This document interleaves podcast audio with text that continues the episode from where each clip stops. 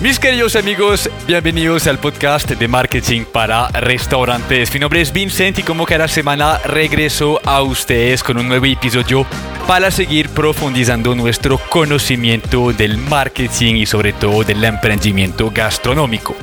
Eh, hoy les voy a compartir una entrevista bastante importante. Mirad, la semana pasada tuvimos el placer de recibir a Juliana Toro, ¿sí? de, la, de la agencia Tabasco, para hablar sobre la importancia de competir con una narrativa, de definir nuestro ADN y con este ADN eh, definir cosas como nuestra experiencia, cómo comunicamos, cómo creamos estrategias, etc. Y si me siento tan emocionado hoy es porque van a descubrir un ejemplo real de una marca que lleva ya 45 años en el mercado y que precisamente logró adecuar su experiencia, adecuar su comunicación a, este entorno nuevo y a las expectativas de las nuevas generaciones eh, gracias a la redefinición de su narrativa.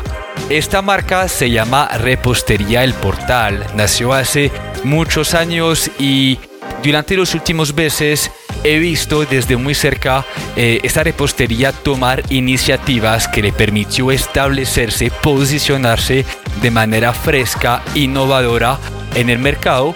Y es por esta razón que hace más o menos dos semanas con Karen, nuestra invitada de hoy, que es la directora de marca, del portal hicimos un pequeño encuentro presencial con varios empresarios, con varios emprendedores para escuchar cómo fue esa transición y aprender de ella.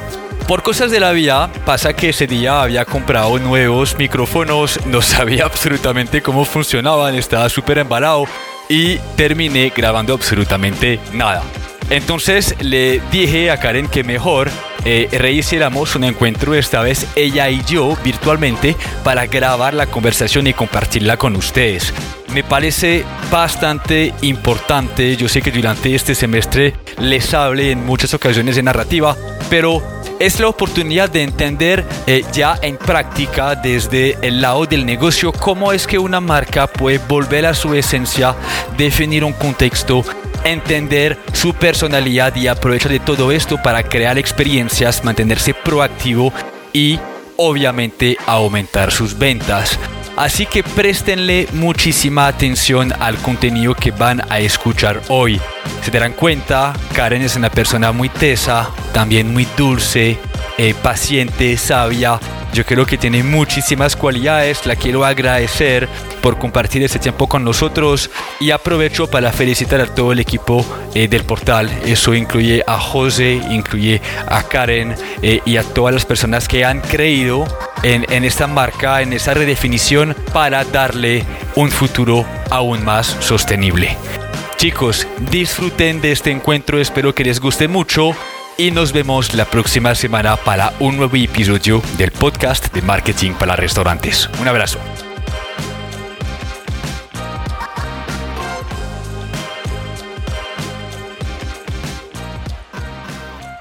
Bueno, Karen, antes que todo, gracias, gracias por estar conmigo esta mañana. Em, voy a dar un pequeño contexto para que las personas entiendan por qué estamos tú y yo en este momento conectados. Em, el viernes pasado, que fue el 10 de junio, tuvimos un encuentro de empresarios en repostería del portal en, la nueva sede de Santa Fe.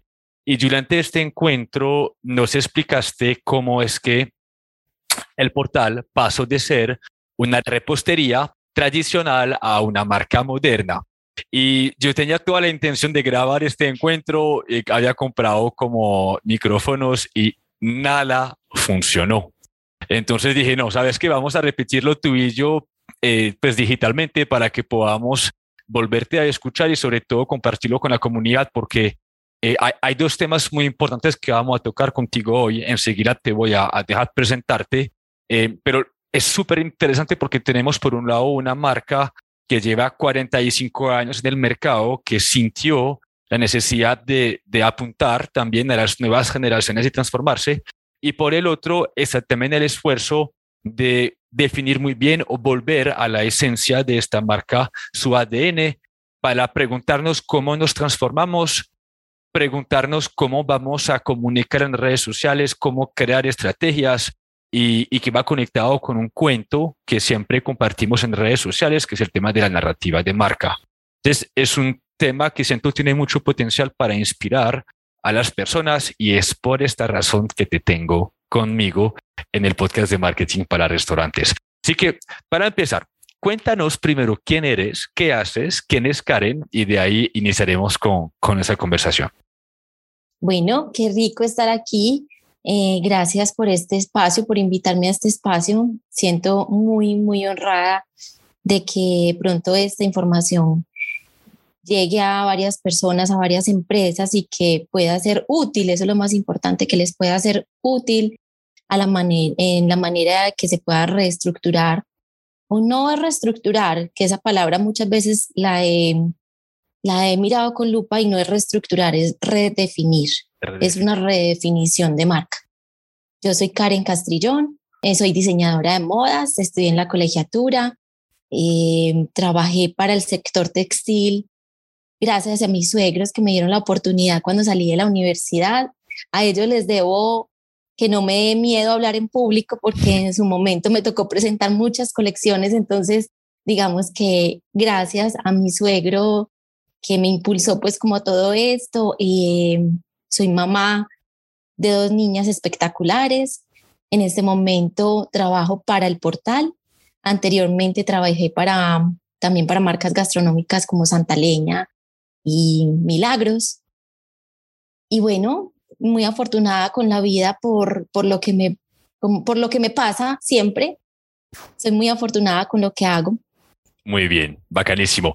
Tú, tú eres, para que contextualicemos, te podemos considerar como la directora de marketing del portal, ¿cierto? Eh, sí, soy la directora de la marca. De la marca. Muy bien. Bueno, vamos a, para entrar en materia, em, el, gran tema que estamos hablando hoy es esa redefinición, como lo llamas, pero yo creo que es importante que de pronto quienes nos escuchan entiendan también cuál es la historia del portal, cómo inicio, eh, para que tengamos un poquito más de contexto y entender por qué la marca quiso eh, pero redefinirse.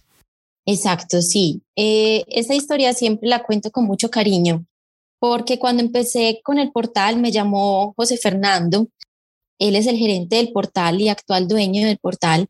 Eh, me llamó y yo me sentí súper feliz porque siempre tenido una conexión especial con el portal. Toda la vida con el bizcocho negro, me recuerda demasiado a mi mamá cuando íbamos a San Diego y nos, nos sentábamos y nos comíamos el bizcocho negro y para nosotros era una celebración, pero no celebración por algo especial, sino porque sí. Entonces, para mí el portal siempre ha estado, digamos, que en las venas eh, y en el corazón. Y, y yo creo que así es para muchas personas, para muchas personas porque ya se vuelve como una marca patrimonio de la ciudad ya con 45 años, es una marca muy querida y eso lo hemos visto cuando hablamos con toda la gente que nos llega. Entonces, bueno, les voy a contar un pedacito de la historia eh, cuando me senté con doña Elena, porque fue lo primero que le dije a José en su momento, qué rico poder hablar con la que creó la marca, porque para mí la semilla o la intención es lo más importante y de ahí empezar a construir lo que encima de lo construido. ¿Por qué? Porque no es construir algo nuevo o es que yo me lo invento, no, sino que ella nos da la pauta, y digo ella es doña Elena, la fundadora, nos da la pauta para seguir construyendo hacia arriba la marca. Eh, como es una marca ya que lleva tantos años, entonces digamos que tiene una esencia que la identifica muy bien. Entonces, para ella fue muy fácil contarme la historia. Eh, fue a finales de los 70 cuando ella empezó el emprendimiento junto con su esposo y surgió algo muy lindo porque en esa época ella me contaba que su esposo había quedado sin trabajo y ella es muy devota, muy devota y muy religiosa. Entonces fue a pedirle a la Virgen de Chiquinquirá y le dijo, te doy 15 días para que me ayudes y me des la luz de qué es lo que tiene que hacer esta familia para continuar. Hmm. Em, entonces, bueno, ya ella siguió su vida normalmente y resulta que en unas vacaciones de sus hijos, ella siempre y de costumbre y de tradición hacía sus postres y sus bizcochos para, para su familia en Navidad y en fechas especiales, y así no fueran fechas especiales, también en, en fin de semana. Le gustaba mucho como sorprender a sus hijos y a su esposo con unos postres. Entonces eh, hizo dos postres y en ese momento llegaban dos personas, primos del, del esposo y le dijo, ¿qué son esos postres tan deliciosos? Pues se ven deliciosos, ¿qué es esto tan rico? Y ella dijo, bueno, uno es porque me invitaron a mis hijos a unas vacaciones a una finca, entonces debo hacer un regalo a esta familia y otro lo hice especialmente para ustedes. Entonces quedaron sorprendidos de los postres eh, al verlo simplemente, entonces ya el primo le dijo, qué pena, pero esto lo tiene que ver todo el mundo. Entonces yo no sé ella por qué conectó inmediatamente o lo sintió, digo yo, como la respuesta de la Virgen a lo que ella preguntó. Necesitamos saber la luz. Y entonces ella dijo, esta es la respuesta, no necesito nada más. Al otro día el esposo las, ya la estaba apoyando y diciéndole que sí, que iban a hacer entonces realidad esto ya manera de negocio. Y, y le dijo, pero Elena, esto debe de ser bien hecho vamos a salirnos de la casa. Entonces empezaron en la búsqueda de un local donde podrían distribuir sus, postres y venderlos y, ella sí tuvo algo muy claro desde el principio que para mí fue el centro de todo y ella me dijo, Karen, eh, siempre lo tuve muy presente y muy claro y es que yo quería venderle a personas que tuvieran el poder adquisitivo para comprar mis postres, porque yo soy muy estricta con los ingredientes y no pienso escatimar en nada.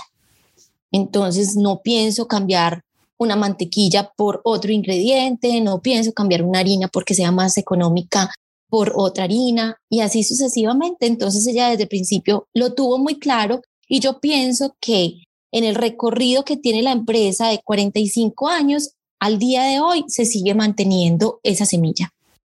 Bueno, ya empezaron a buscar y el primer local que encontraron fue en, la, en el Parque del Poblado. Era un local muy sencillo, ya me decía pues que lo decoraron prácticamente con lo que tenían en la casa.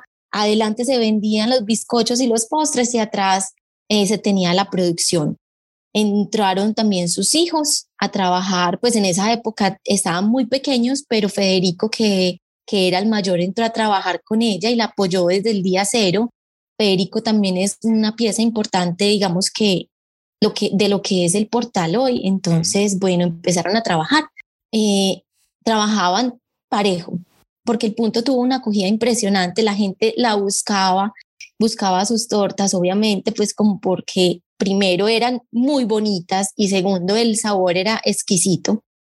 Entonces, digamos que tuvieron muy buena acogida. Tanto es así que después el esposo falleció y, y Federico nos contaba que abrieron hasta el día que él se murió. Pues abrieron hasta ese día, mejor dicho, ¿cómo les explico? O sea, hasta el día que él se murió, abrieron. Nunca pararon de trabajar. Entonces, bueno, digamos que, que así surgió. Ya luego Después de 10 años se consiguieron una socia, eh, ya se llama María Clara, también le impregnó a la marca un toque muy especial en cuanto a la estética.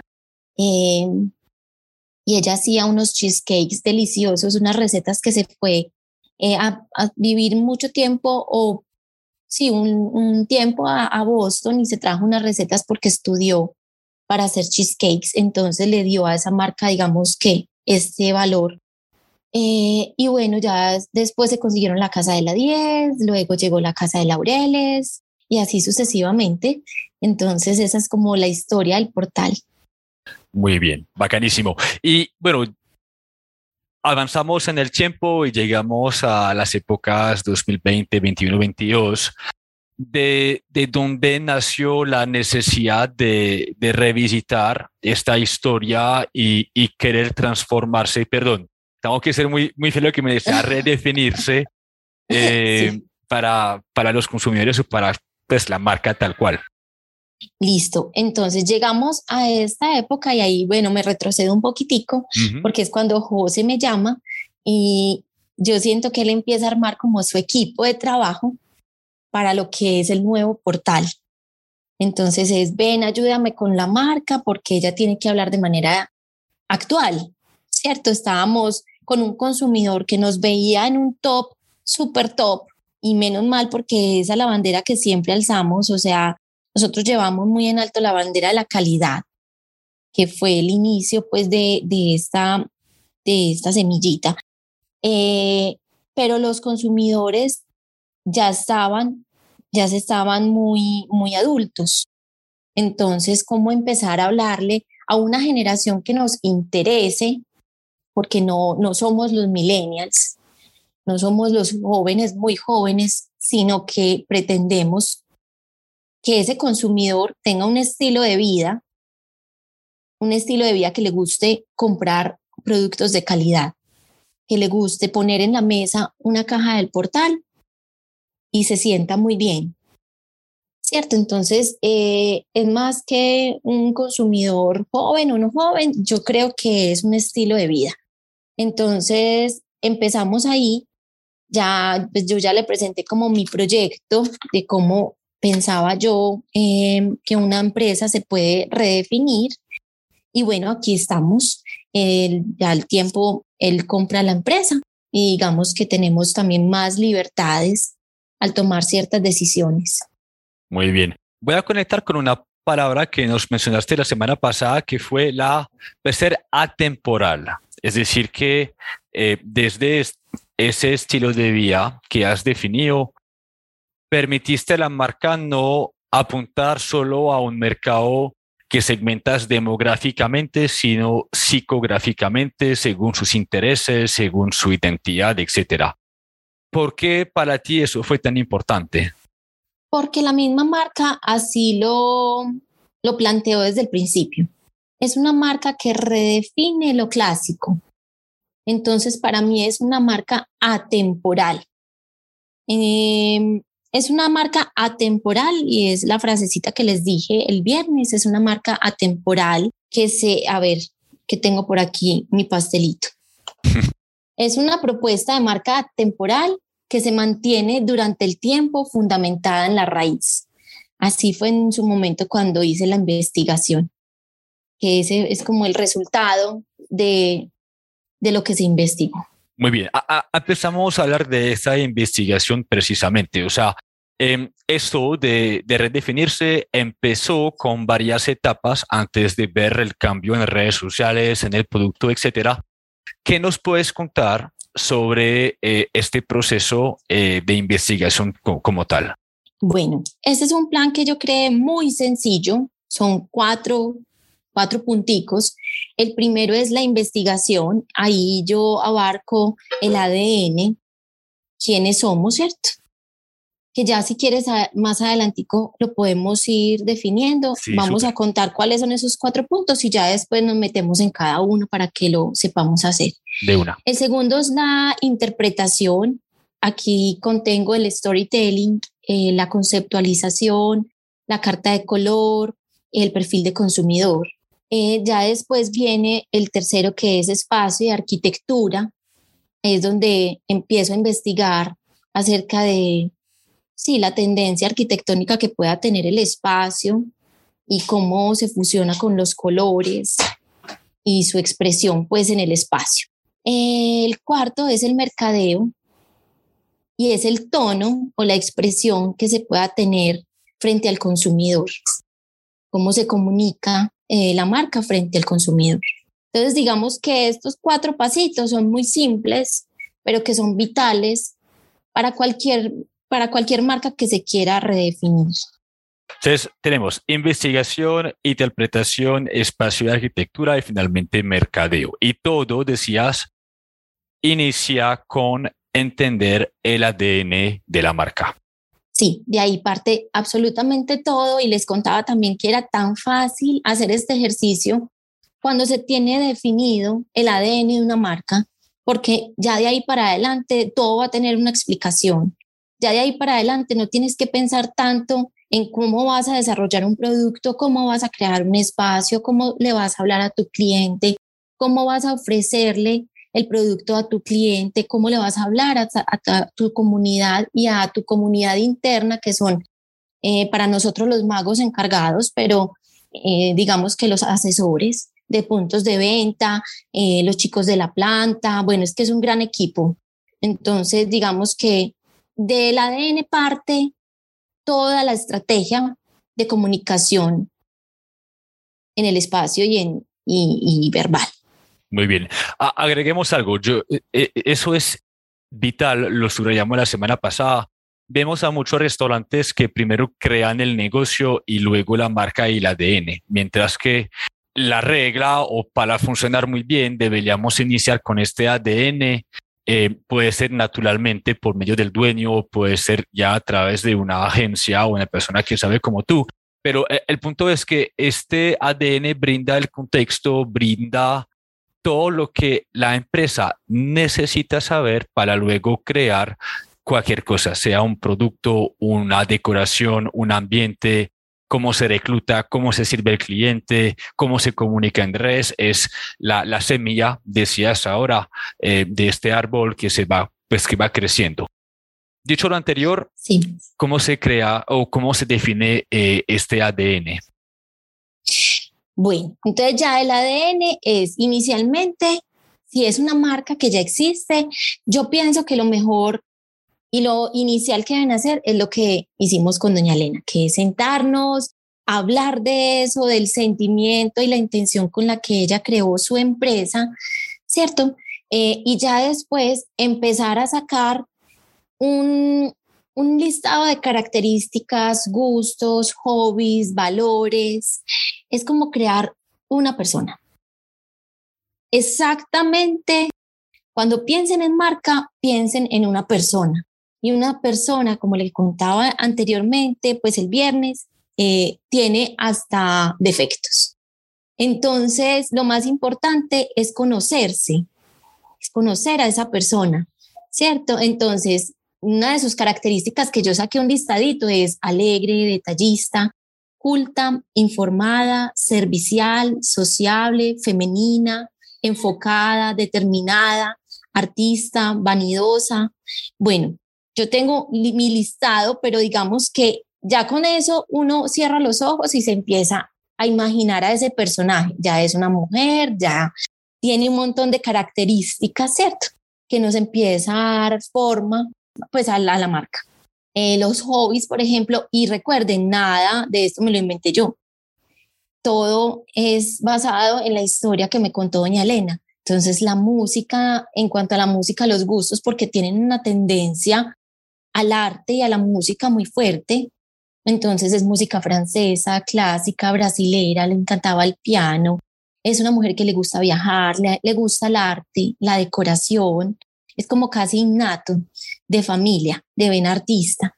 Ella nos contaba también que contó con una fuerte eh, influencia durante toda su vida por su abuela materna, a quien le heredó el muy buen gusto y la ven artista.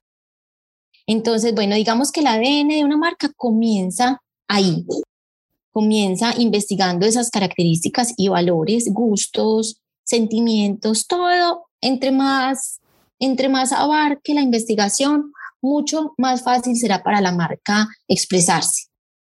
Es humanizarla de alguna manera.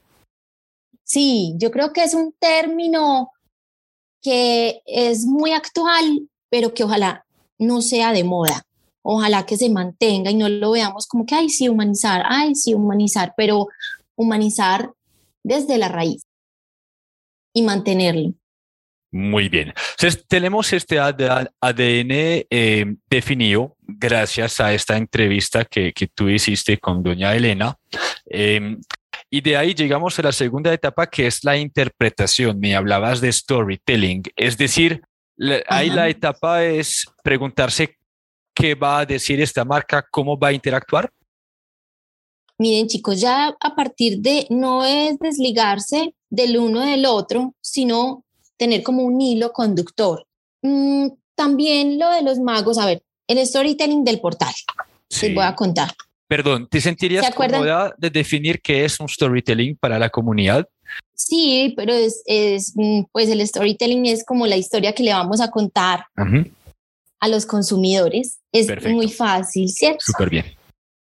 Entonces, eh, ¿por qué sale esta historia antes de decirle cuál es? ¿Por qué sale esta historia? Esta historia sale, ¿cómo nos vamos a, expresar frente al consumidor? Esta historia nos la contó ya doña Elena, que yo la traje a la actualidad y fue que cuando a ella se le expresó la Virgen, porque para ella fue ese sentimiento, entonces yo lo traje a la actualidad como magia. Para mí, la empresa se creó a través de magia, porque ella lo sintió.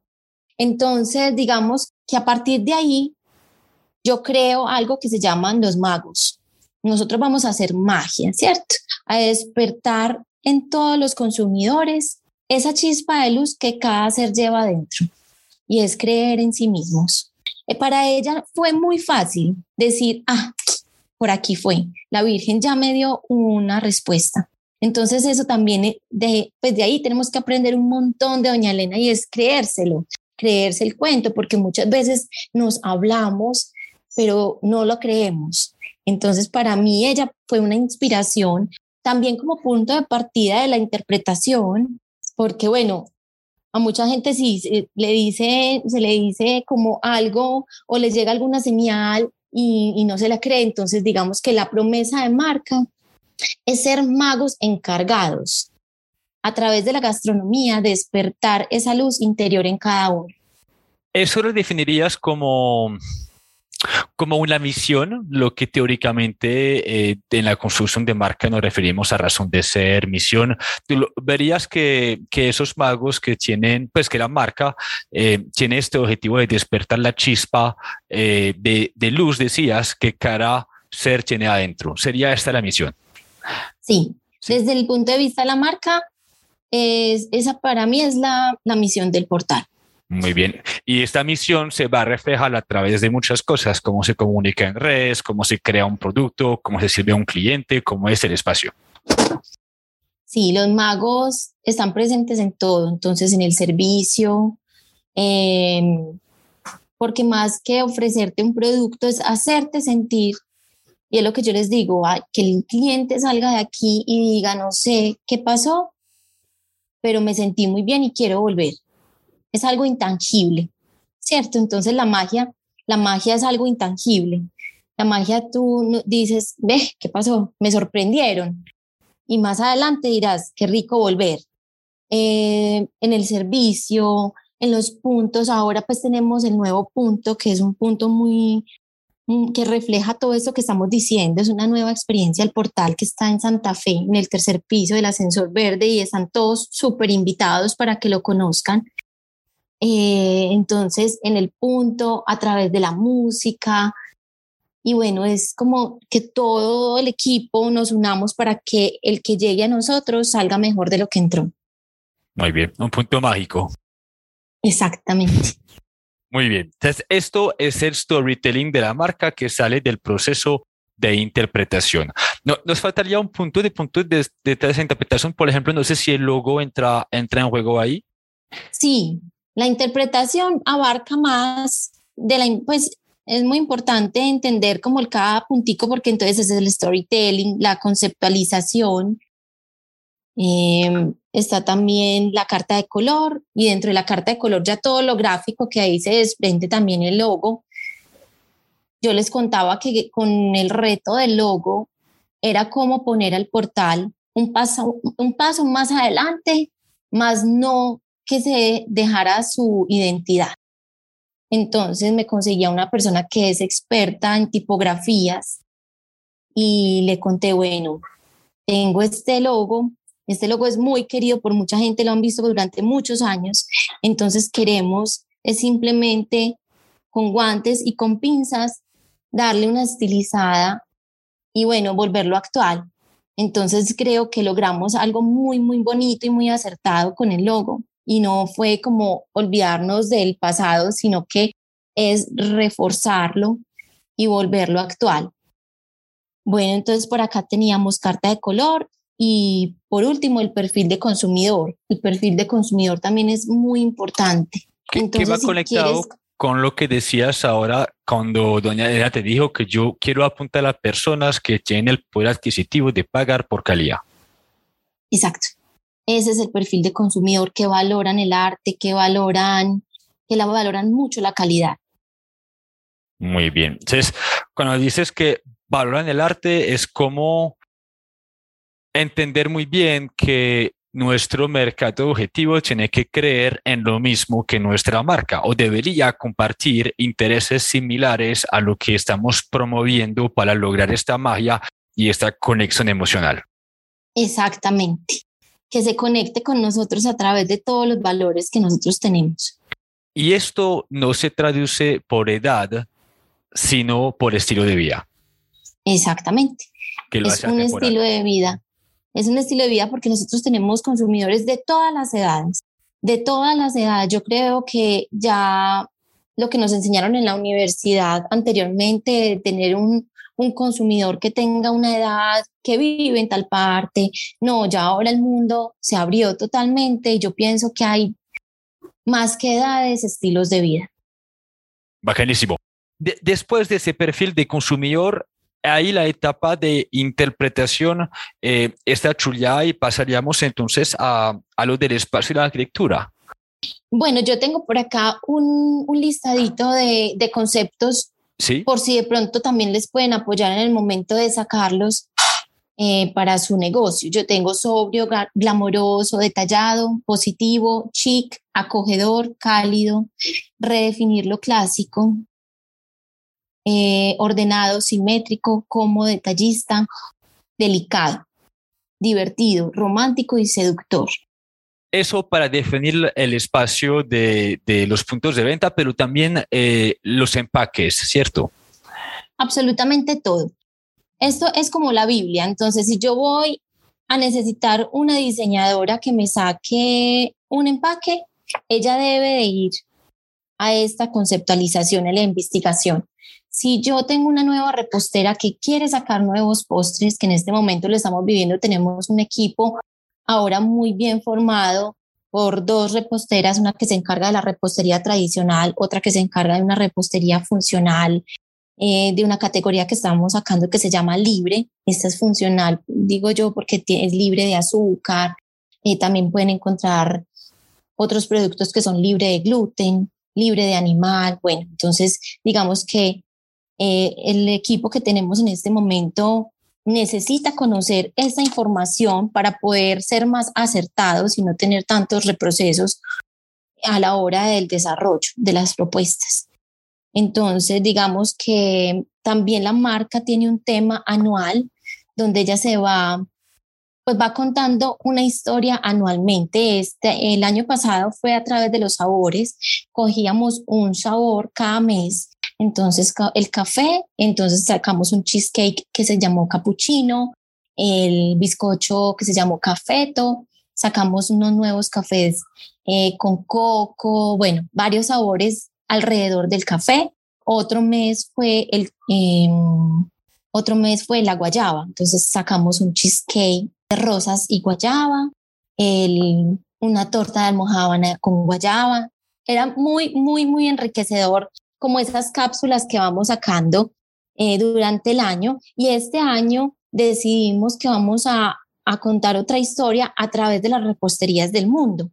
Entonces tenemos un mes que tenemos repostería clásica, otro mes que tenemos repostería francesa, otro mes que tenemos repostería de vanguardia, americana, moderna, bueno, etcétera. Entonces siempre estamos en continua investigación y siempre estamos queriendo proponer nuevos productos eh, y un refresh bien interesante en cada em, portafolio mensual. Que, que, vuelve la marca proactiva, creadora, innovadora. Me, me encanta este concepto de crear, yo, yo los llamo estrategias madres, es decir, para un año definir un tema. En el caso tuyo fue el año pasado el tema de los ingredientes, este año es el tema de la repostería del mundo y sobre este tema general se crean diferentes experiencias mensualmente.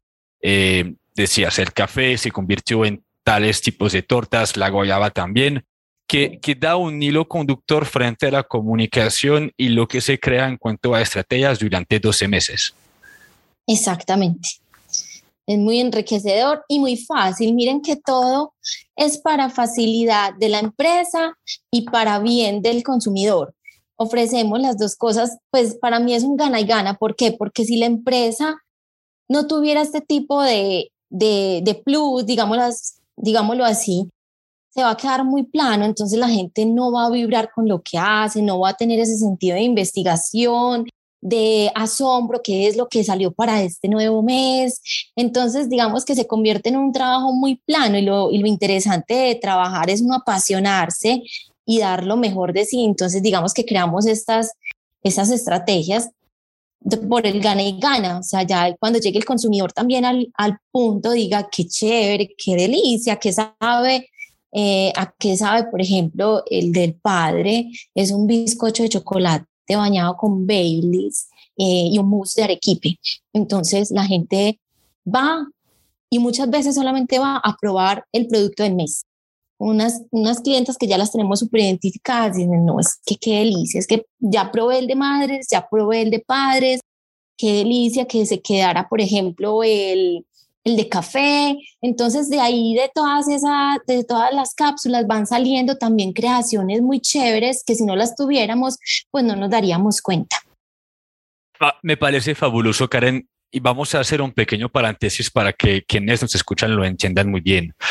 Yo, eso se llama coherencia, porque este ejercicio de redefinirse o de crear su propia narrativa desde cero, si es un negocio nuevo, no es solo un acto de decir, sino también un acto de hacer y de crear.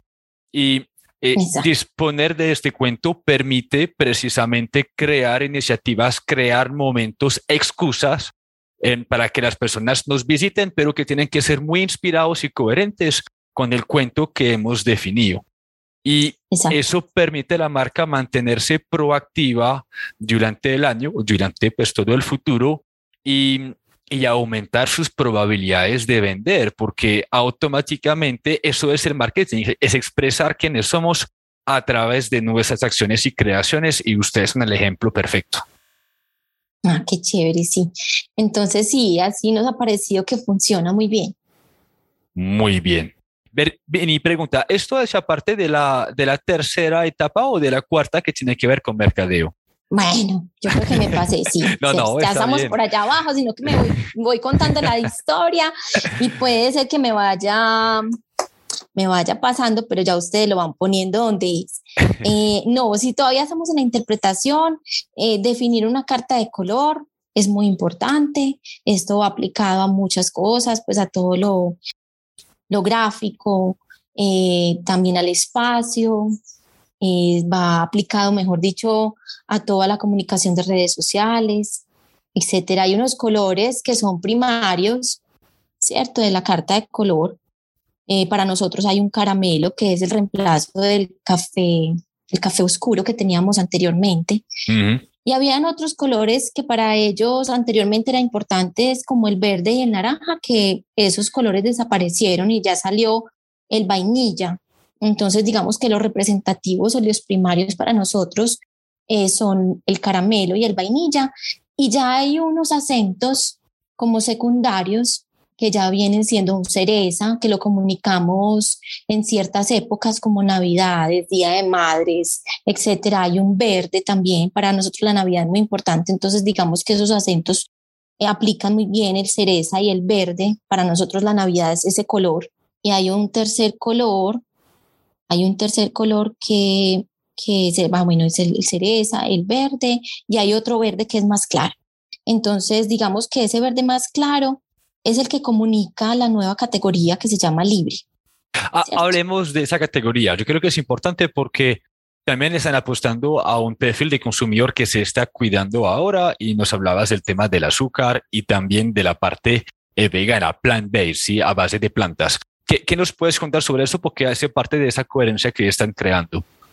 Claro que sí, mira, eh, hoy reconocemos que es el mismo consumidor que le gusta el postre tradicional, quiere también llegar a un punto en que cada vez menos empiece a consumir eh, siempre mucho azúcar. Entonces hay que empezarlo a incluir hay que empezarlo a incluir. Yo sé que te gusta el postre dulce y tradicional, pero que en semana te comes algo saludable. Entonces esa es como la, la parte donde nosotros entramos a suplirle su necesidad. También muchos de los clientes de nosotros que, que ahora se han dado cuenta que a través de la alimentación, por ejemplo, eliminando los lácteos o eliminando el gluten, tienen una mejor vida, pues un estilo de vida, entonces también cabe. O sea, no es que precisamente tengan que ser intolerantes al gluten, no precisamente tienen que ser intolerantes a la lactosa, sino que yo prefiero, prefiero hoy comerme un postre sin lácteos. Ya, para nosotros es suficiente, porque es una elección que hace el consumidor.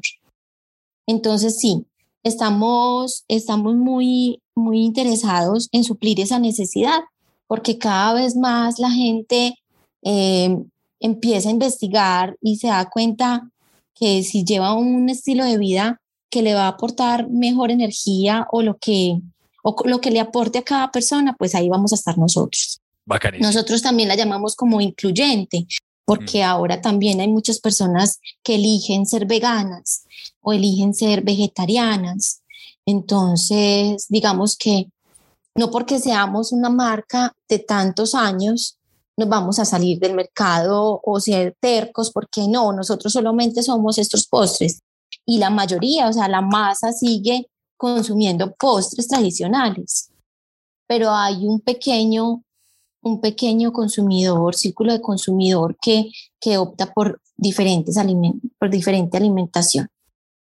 Bien, y, y, hablando también de competencia, siento que a ustedes les permite diferenciarse eh, y, y, crear lo que se llaman eh, ventajas competitivas, ¿sí? Para abarcar a, a, esos públicos que ya vemos los que son más conscientes y que comparado, me atrevo a, a comparar, sí, pero a, comparado a, a otras marcas también tradicionales, eh, que de pronto no han contemplado todavía esto, que se prefieren quedar con lo tradicional, ustedes sí se dan la oportunidad de evolucionar con el consumidor. Sí. Sí. Nosotros sí nos damos la oportunidad porque aparte tenemos todo para hacerlo. Tenemos un excelente equipo. A nosotros nos está guiando Laura Castro de Curapura y para nosotros ella es fundamental en este proceso. Es una persona muy bonita que, que entiende todo esto y, y, y, no es no es lo que yo les decía, o sea, no es como un, una dictadura porque alguien no puede comer lácteos, no, ella hace que la gastronomía primero sepa rica y ya después nos cuenta, ay, no, mira esa torta de chocolate y no tenía gluten, no tenía lácteos, es plant-based. Entonces, digamos que para nosotros es muy importante eso, como se los contaba el viernes, que primero, primero sea algo que sea exquisito y ya segundo, que ya la gente se sorprenda porque ya tiene algo, al plus. Mientras que tenemos tendencia a, a, a, considerar la comida, aunque no es verdad, pero tenemos tendencia a, a considerar la comida saludable, llamémosla así, eh, un poquito aburrida. Ahí es a la inversa. Primero apuntamos al sabor, a la experiencia y, eh, de hecho, eso está saludable y es consciente. Exacto, sí, qué rico poder poner en una vitrina una torta de chocolate que en este momento tenemos eh, ya muy desarrollada, un bizcocho de chocolate con, con chai cappuccino, que es con una, bola de helado dentro de la torta. Es una cosa espectacular, espectacular, perdón, espectacular. y que la gente simplemente la pida y cuando la pida ya diga, ¿qué es esta delicia? Y que la que la maga o el mago encargado le diga, aparte, no tiene gluten, no tiene lácteos, por ahí ya empieza la historia de una, de una alimentación que ya dejó de ser aburrida para convertirse en la actualidad de muchas personas. A medida que vas hablando, encuentro puntos que, que compartimos mucho en el blog y en los libros y quería conectar con el tema de la moneda social, que para resumirlo rapidito, es la medida en la que la marca haga parte de las conversaciones de las personas y eso se logra creando emociones, anécdotas muy interesantes que la gente quiera compartir con sus amigos. Y cuando efectivamente alguien dice, parce, es que yo me comí una torta con un helado adentro, eh, elaborada con productos pues conscientemente, esto da ganas de compartirlo con los amigos y esto se vuelve un voz a voz y un marketing muy contundente para la marca porque va a buscar a inspirar a más personas y va a la vez validar la calidad del negocio e inspirar confianza. Exacto, sí. Para, para nosotros yo pienso que, que es muy importante que las ventas hablen por sí solas. En marketing, en la gastronomía, eh, es el voz a voz. Es, me recomendaron, vi esto en Instagram, eh, alguien a quien yo le creo, eh, mostró que esto es delicioso, entonces ya yo creería que eso se vuelve una bolita de nieve cuando uno crea esas experiencias y la gente empieza a hablar alrededor de esas experiencias. Esa es el mejor, la mejor publicidad que puede haber en la gastronomía. Muy bien. ¿Qué, te parece? Yo creo que estamos llegando al tema del mercadeo. Eh, hay, un tema que yo quiero tocar. Es por un, por un lado la comunicación digital, sí, que tú estás manteniendo y, cómo creas el contenido. Y luego hablar muy bien también de las celebraciones, que, que el portal es una, decía esta semana pasada, es una marca que celebra, pero que celebra fechas muy específicas y no todas, porque esto va conectado con el cuento, la narrativa y el ADN que has establecido. Empecemos con el tema de las redes. Hubo definitivamente una transformación en cuanto a comunicación. Quería preguntarte sobre este proceso y cómo definir el ADN del negocio te permitió cambiarlo. Mm, mira, cuando ya partimos de, del ADN, que pues es que todo parte de ahí, ¿cierto? Entonces, una marca tan cercana que quiere propiciarte un valor extraordinario, les digo yo a las magas o magos, un valor extraordinario en cuanto al servicio. No queremos ser ordinarios o del común, sino que estamos trabajando para ser extraordinarios, para brindar un servicio extraordinario. Entonces yo pienso que, que desde ahí ya, ya es mucho el cuento pues que vamos, vamos cogiendo para, para la estrategia digital. Entonces es ponerle cara a la marca, y es que si tú nos estás hablando por Instagram inmediatamente, hay una cara detrás y esa soy yo. Yo decido coger las redes sociales porque eh, para el trabajo de una persona, digámoslo, community normalmente tiene sus horarios o si yo ahorita respondo a estas y estas inquietudes, pero no, yo por primera eh, o sea, pongo en primera línea a los que nos necesitan. Si nos estás escribiendo, ay, qué delicia, ¿cuánto cuesta este postre? Inmediatamente tienes tu respuesta. Entonces, digamos que esa fue como la primera decisión que se tomó en su momento y era yo coger las redes sociales y estar frente al consumidor. Y estar, pues bueno, eh, yo tengo ya mucho tiempo trabajando eh, para e-commerce y para con fotos en general, porque trabajé mucho tiempo para varias marcas en el sector textil. Entonces, digamos que ya venía yo con un ritmo de tomar unas fotos muy recurrentemente. Entonces, eh, cogí las redes y empecé a poner puros, puro contenido, contenido, contenido. Y pues bueno, yo pienso que cambiaron en cuanto al tiempo que se ponía el contenido que se iba pautando y cambiaron también en cuanto a la cercanía que se fue dando. Esos dos componentes me parecen súper importantes en una marca. Una marca que sabes que si cometimos un error, porque te decía también, o sea, una marca comete muchos errores porque es, como un ser humano, pero ahí estamos para atenderte, ahí estamos para resolverte, ahí estamos para ponerte o simplemente la cara. Pero, pero para mí esos dos componentes de, de pautar, y de, responder inmediatamente son importantes para una marca. E, en cuanto a contenido, creo que hay también algo que podemos resaltar con ustedes es que han dejado de solo hablar de postres, eh, han empezado a crear nuevas conversaciones alrededor de creer en ti, de esta magia, etcétera. Em, y quería subrayar algo es que si bien esos posts no les llegan a la altura de una foto de un postre en cuanto a interacción, porque sabemos que un postre, un pedazo de torta genera muchas emociones y obviamente muchos likes, si bien esos otros posts que abren conversaciones no tienen tanto, tantas interacciones, son absolutamente necesarios para transmitir nuestra personalidad, nuestros gustos, nuestros intereses y conectar con las personas eh, pues con las cuales queremos conectar realmente, con las cuales queremos eh, interactuar y crear conversaciones. ¿Así lo has manejado? Exactamente, sí. Sí, obviamente no tiene tanta interacción que la provocación, pero es algo que te, que te conecta más allá.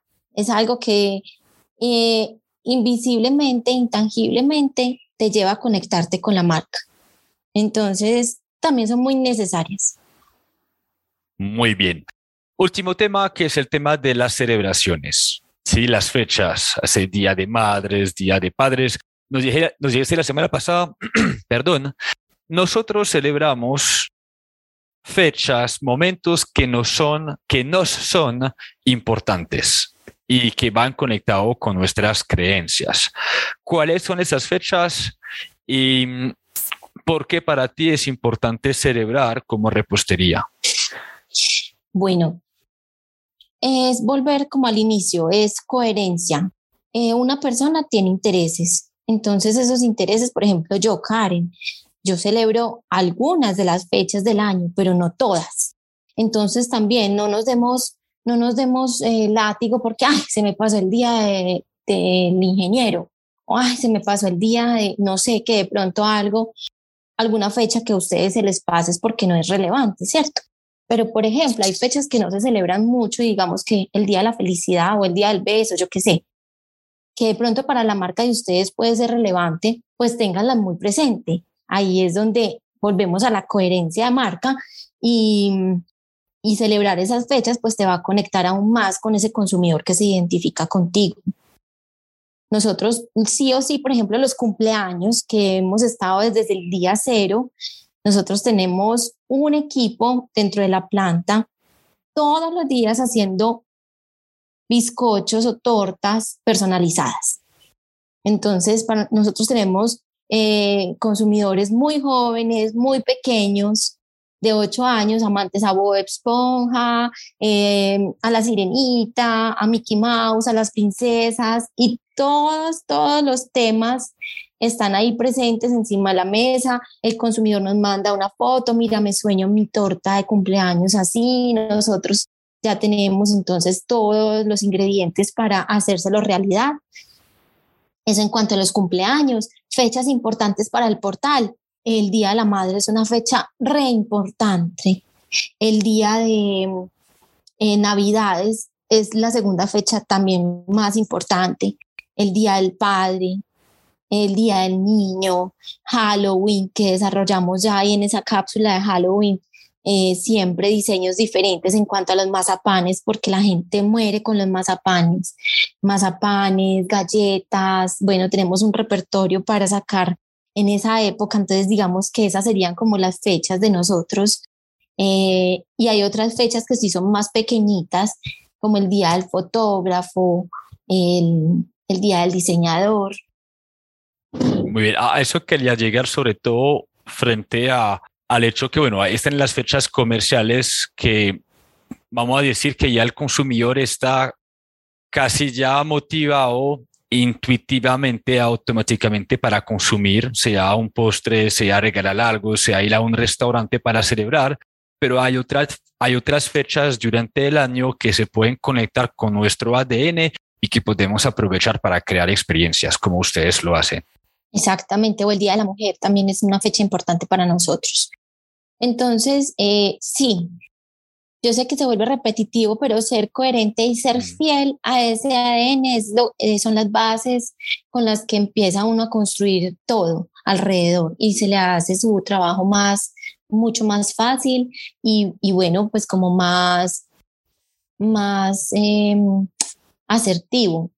Y y eso va a ayudar también a los emprendedores a unir a su equipo de trabajo. Me, encantó cuando dijiste que José te llamó y te dijo, mira, yo estoy construyendo mi equipo de trabajo. El ADN también permite unir a las personas alrededor de unas creencias porque esto no solo cuenta por el cliente, sino también por el empleado. ¿Sí?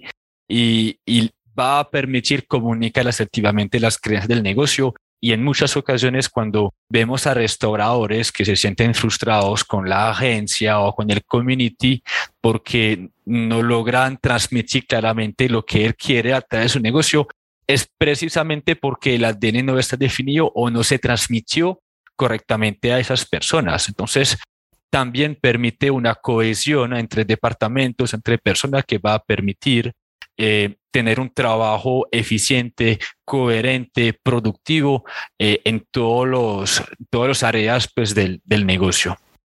Le da la pauta al equipo de cómo proceder frente a cualquier situación que se les presente. Entonces, sí, es muy importante tenerlo en cuenta. Muy bien. Bueno, yo creo que, que, pues por ahí yo quiero súper contento. No sé si de pronto hay un tema que, que desearías tocar eh, para cerrar nuestra conversación. No, yo pienso que a todos los emprendedores, a todos los que están creando marca, bueno, también un paréntesis, a todos los que están creando marca, este no es el repertorio, ya sería diferente, aunque es muy parecido, pero, pero esto es algo para quien esté redefiniendo su marca. Pero a todos los que quieran emprender con marca, que, que liberen el sueño, que empiecen a creer en ellos, que empiecen a creer en lo que intuyan. Eso es importante porque esa es la fuerza que les va a dar para ser exitosos. Eh, no era eso y muchas gracias por este espacio, por el tiempo. A ti, Karen, a ti por tu conocimiento, por todo lo que nos compartiste. Em, espero volver muy pronto a, hacer un evento eh, contigo en, en, el portal, unir a más personas y seguir compartiendo esa narrativa tan bonita. Así que muchísimas gracias por tu tiempo. Gracias, siempre bienvenidos todos. gracias, querida. Un abrazo. Chao, chao.